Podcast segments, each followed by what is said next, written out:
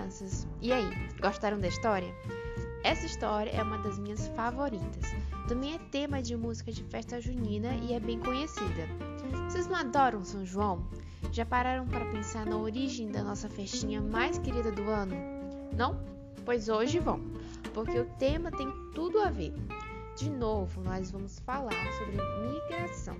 Mas diferente da semana passada, hoje nós temos o podcast e hoje nós vamos falar sobre quais os tipos mais comuns e quais as principais migrações que estão acontecendo no Brasil nesse momento. Tá preparado? Então vamos lá, pega o lanche, pega um fonezinho de ouvido para ouvir melhor a aula e vambora!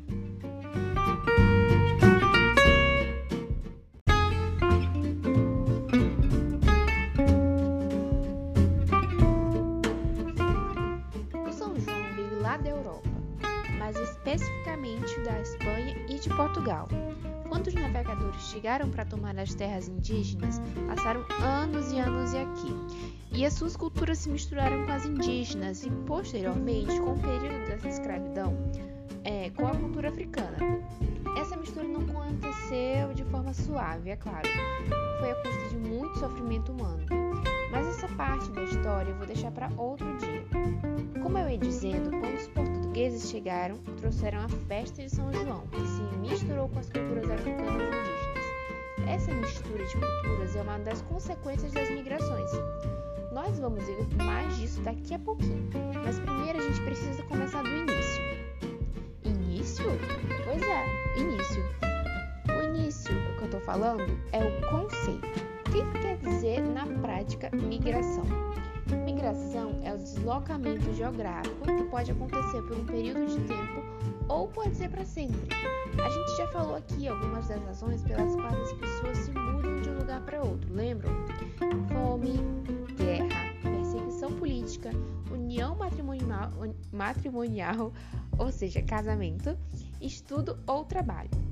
Hoje nós vamos falar sobre os tipos de migração e por que, que isso é importante para que você saiba identificar quais os tipos que ocorrem no nosso país e no nosso estado e como eles afetam a sua e a minha vida. Bom, vamos começar, né?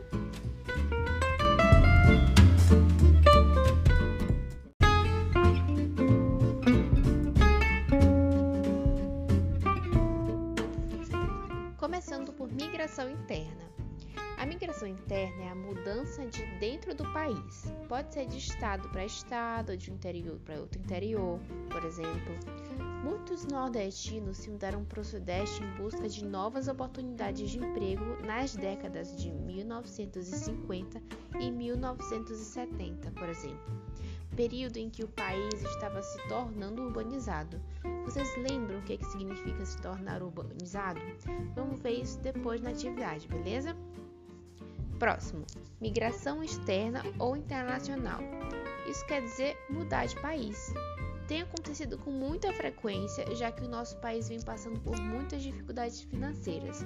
As pessoas estão se mudando para países com condições melhores de vida, como Portugal e Itália. Êxodo rural.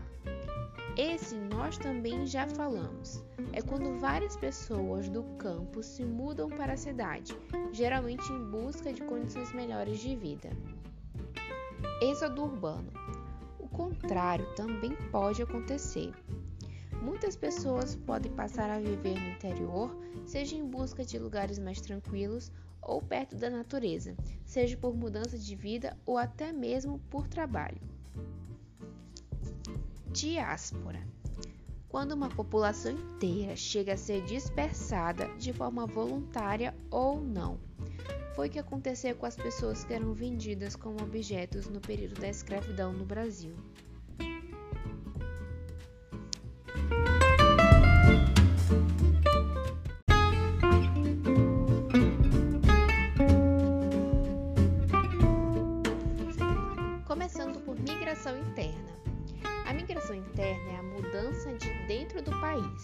Pode ser de estado para estado, de um interior para outro interior, por exemplo. Muitos nordestinos se mudaram para o Sudeste em busca de novas oportunidades de emprego nas décadas de 1950 e 1970, por exemplo, período em que o país estava se tornando urbanizado. Vocês lembram o que, que significa se tornar urbanizado? Vamos ver isso depois na atividade, beleza? Próximo: migração externa ou internacional. Isso quer dizer mudar de país.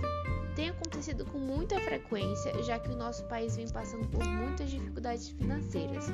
As pessoas estão se mudando para países com condições melhores de vida, como Portugal e Itália. Êxodo rural. Esse nós também já falamos. É quando várias pessoas do campo se mudam para a cidade, geralmente em busca de condições melhores de vida. Êxodo urbano. O contrário também pode acontecer.